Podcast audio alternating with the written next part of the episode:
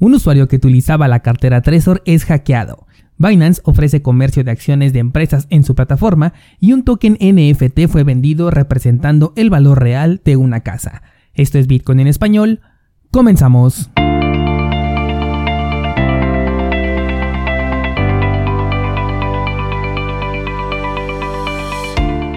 Hola, soy Daniel Vargas y esto es Bitcoin en español un lugar donde hablamos de la tecnología más revolucionaria desde la invención del Internet.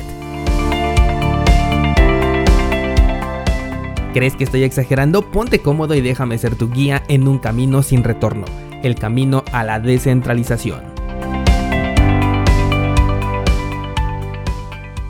Bienvenidos descentralizados, hoy es martes 13 de abril de 2021 y vamos a comenzar hablando del precio de Bitcoin, el cual ha buscado ese máximo histórico que tenemos en este momento en los 61.700, que normalmente se solemos cerrar en los 62.000, pero la verdad es que no ha conseguido superar este precio hasta el momento.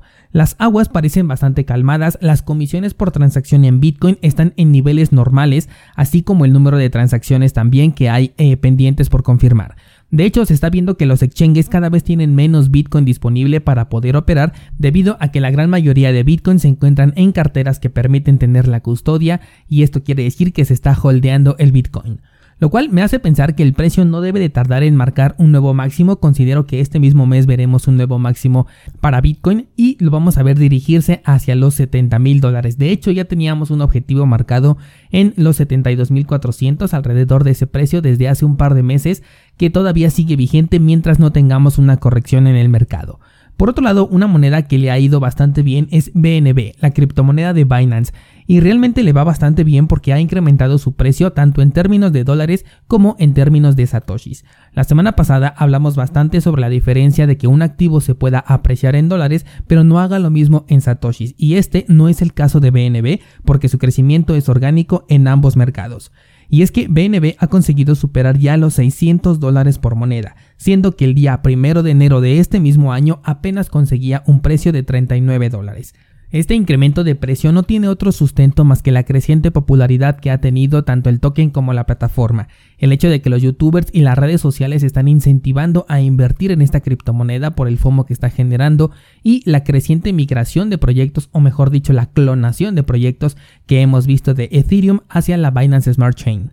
Ojo descentralizado porque se comienza ya a comparar la capitalización de mercado que tiene BNB con la que tiene Ethereum debido al sorprendente crecimiento que ha tenido en los últimos meses.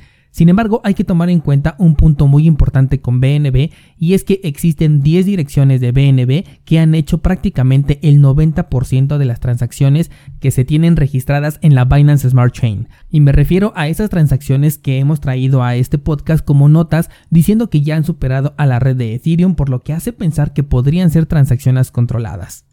El punto a favor que tiene Binance es que no depende de ninguna actualización o mejora, sino que su proyecto ya es funcional tal y como está creado. Mientras tanto, Ethereum depende enteramente de la solución a sus problemas, solución que cada día que pasa en lugar de verse más cerca se ve todavía más lejano, por lo que BNB puede contar con cierta ventaja frente a Ethereum en este punto. Ahora que si le buscamos un contra a BNB, debemos de considerar que se trata de un activo 100% centralizado y que podría ser bloqueado por los reguladores de un país, puesto que existe una empresa a la cual se le puede poner un alto por haber creado valor de la nada e incentivar la compra de tokens en lugares prohibidos como ha ocurrido con Ripple o con Library con la diferencia de que Binance sí tiene el poder para pagar una millonaria multa y seguir operando siempre que se lo permitan. No me atrevo a darte un pronóstico para BNB en cuanto a precio, puesto que ya se encuentra en máximos históricos e incluso ya cuenta con el factor de la all season, en donde su crecimiento ya no es racional, sino completamente emocional. Aún así, la pregunta que más me han hecho es si considero que puede llegar a valer mil dólares y mi respuesta es que sí es capaz de hacerlo. Pasemos a otras noticias y vamos a hablar de carteras en hardware. Y es que la Trezor y la Ledger han dado de qué hablar este fin de semana. De hecho, les compartí un fragmento de un hilo en Twitter, ahí por Instagram, de un caso de hackeo en la cartera de Trezor. Vamos a hablar primeramente de este dato. La cosa es que un usuario de esta cartera realizó un movimiento con sus criptomonedas desde esta cartera y fue testigo de cómo su balance se perdió de un momento a otro víctima de un hackeo. Este es el segundo caso que se puede ver este mismo año y desata bastante desconfianza en la cartera. Trezor específicamente en su modelo One es una cartera que cumple con los mínimos requisitos de seguridad para tus criptomonedas. El detalle es que conforme vamos avanzando en esta tecnología y el desarrollo de nuevos dispositivos en hardware, la Trezor One se está quedando obsoleta frente a sus competidores más cercanos. ¿Significa esto que Trezor One es insegura? No precisamente, significa que el usuario tiene que tomar mayores medidas de seguridad para sus criptomonedas. Medidas como utilizar una passphrase, cosa que en este caso que te estoy platicando no tenía, de preferencia también utilizar una computadora exclusiva para la actividad cripto debido a que la recuperación de las semillas se hace desde un entorno de navegador web a pesar de que ya cuentan con una plataforma descargable llamada Trezor Suite entre algunas otras medidas de seguridad. Para este hackeo fue necesaria la intervención del usuario y un descuido, por lo que la responsabilidad, como todo en este sector de las criptomonedas, recae 100% en el usuario. Aún así, se agradecería que Trezor ya cumpliera con mayores estándares de seguridad en sus dispositivos si es que no quiere quedarse atrás.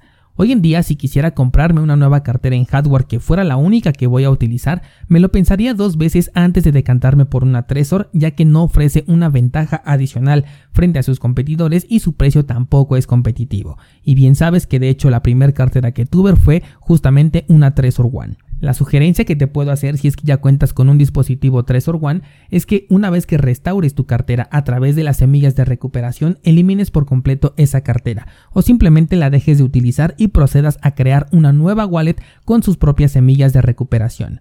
Esto para descartar que al momento en el que ingresaste las palabras en el navegador fuiste víctima de un ataque de phishing. Con esto dejo muy claro que la wallet no ha sido vulnerada ni tampoco ha sido hackeada. De lo contrario, los casos de los que te estaría hablando se habrían disparado y las pérdidas serían realmente millonarias. Simplemente se trata de un caso puntual en el que seguramente la responsabilidad recae sobre el usuario. Por otro lado tenemos a Ledger, que por cierto es posible que hoy mismo o esta semana me llegue esta cartera y va a ser la siguiente a la que le vamos a dedicar un curso. Esto va a incluir las opciones de staking que podemos hacer con esta cartera, que de hecho es lo que más me interesa de lo que es el Ledger. Bueno, esta cartera de Ledger, o mejor dicho la empresa, se enfrenta a una demanda colectiva por el tema del robo de datos en su plataforma. Esto también te lo traje como noticia desde el año pasado sobre todo porque este robo quiso ser ocultado por parte de la empresa y esto, según los demandantes, provocó que las pérdidas se incrementaran en lugar de mitigar los posibles ataques enviando información de advertencia a sus usuarios. Los demandantes buscan una indemnización por las pérdidas obtenidas que en el caso de uno de los demandantes ascienden a 267 mil dólares en Bitcoin a causa de un ataque de phishing con la suplantación de identidad de esta empresa. Aunque comprendo perfectamente la sensación de la pérdida que tienen estas personas, la verdad es que esto pudo suceder sin la necesidad de que existiera este hackeo al Ledger. La verdad es que muy pero muy pocas personas tienen una actividad realmente descentralizada dentro de este sector de las criptomonedas y como la gran mayoría busca solamente ganancias en dólares o dinero rápido con las DeFi, va dejando rastro de sus datos, correos, direcciones cripto por todos lados y desde cualquier punto pudo haber salido esa información. Lamentablemente para Ledger, su tardía respuesta lo convierte en el objetivo ideal para ser utilizado como ejemplo y detonador de múltiples ataques, ya que la información terminó en manos de los hackers. Aún así, como te decía, nosotros los usuarios somos 100% responsables del uso que le damos a nuestras criptomonedas y dispositivos, y sobre todo a nuestras palabras de seguridad, que si a la primera y sin que lo investigues previamente escribes estas 12 palabras 24 o 18 si es que te las piden en un correo electrónico, entonces este problema lo pudiste tener con Ledger o con cualquier otro ataque de phishing, pues no se tuvo la suficiente precaución con el manejo de datos tan sensibles como lo son las semillas de recuperación. Aún así, esto no le resta responsabilidad por el acto a la compañía de Ledger. Por ahora, esta cartera continúa siendo una muy buena alternativa para guardar tus criptomonedas siempre que cumpla con las necesidades que tú tengas específicamente en este sector. Recuerda que no existe la mejor cartera cripto, sino que debes elegir aquella que mejor se adecue a tus necesidades. Cambiando de tema, estaba leyendo una nota sobre una casa que se vendió en forma de NFT estos tokens no fungibles y lo que quiero es compartirte una duda que me generan estos tokens que si bien ya te lo he comentado en otras ocasiones, me intriga saber qué es lo que va a pasar en este caso puntual. Y es que como sabes un token NFT representa una existencia única de algo, por eso es que son no fungibles, de ahí que se pueda vender una casa como un artículo único porque no se puede vender dos veces el mismo activo sin considerarse una estafa. El detalle está en qué pasaría si existiera una bifurcación que pudiera generar un segundo token no fungible o incluso una migración a otra cadena de bloques como lo hemos visto con los clones que están migrando a la Binance Smart Chain y esto pudiera provocar el nacimiento de un segundo token no fungible que representa la misma posición de esta casa. Por ahora se trata solamente de especulación, pero este es uno de los riesgos que puedo verle a los NFT, sobre todo cuando están ligados a una posición tan importante como lo es una casa, y por eso te lo quería comentar. Para cerrar volvamos a hablar sobre Binance y es que como te conté hace un momento el mercado de Bitcoin cada vez es más pequeño para los exchanges por lo cual tienen que encontrar la forma de seguir siendo plataformas útiles para los usuarios cuando el Bitcoin se encuentre en su mayoría holdeado. Para ello los exchanges hemos visto que están optando por mercados de derivados tanto de criptomonedas como de activos digitales tradicionales. En este caso estamos hablando de acciones de Tesla, las cuales ya pueden ser intercambiadas dentro de Binance como un token anclado al valor de estas acciones. Aquí estamos hablando de un derivado porque realmente no obtienes acciones de la empresa, sino que obtienes un token con un valor anclado. La ventaja es que al utilizar un token tú puedes comprar simplemente fracciones y no necesitas comprar la acción completa, que en este caso tiene un valor obviamente mucho más alto. Tú podrías, así como en Bitcoin, comprar satoshis en lugar de tener que comprar forzosamente un Bitcoin entero. Con los tokens harías lo mismo, en lugar de comprar una acción entera, que es lo que ocurre en los mercados tradicionales, en donde o compras una acción entera o te apalancas para poder al valor de una acción entera, aquí con un token puedes simplemente comprar algunos fragmentos sin la necesidad de apalancarte y extender tu riesgo. Esto ya lo conocíamos, eh, por ejemplo, en Bitrex, donde ya se cuenta con varios activos derivados con los que puedes operar, o incluso en el caso de las DEFO dentro del exchange de Waves, haciendo referencia a Forex descentralizado, en donde también cuentas con una especie de derivados de este mismo mercado. Me gusta bastante que las opciones que tenemos los minoristas incrementen y podamos interactuar con diferentes mercados desde un mismo lugar. Aún así, no hay que dejar de lado que Binance es una empresa centralizada, que los tokens basados en acciones están sujetos a las regulaciones de los gobiernos y que la crisis del 2008 principalmente estalló gracias a los derivados.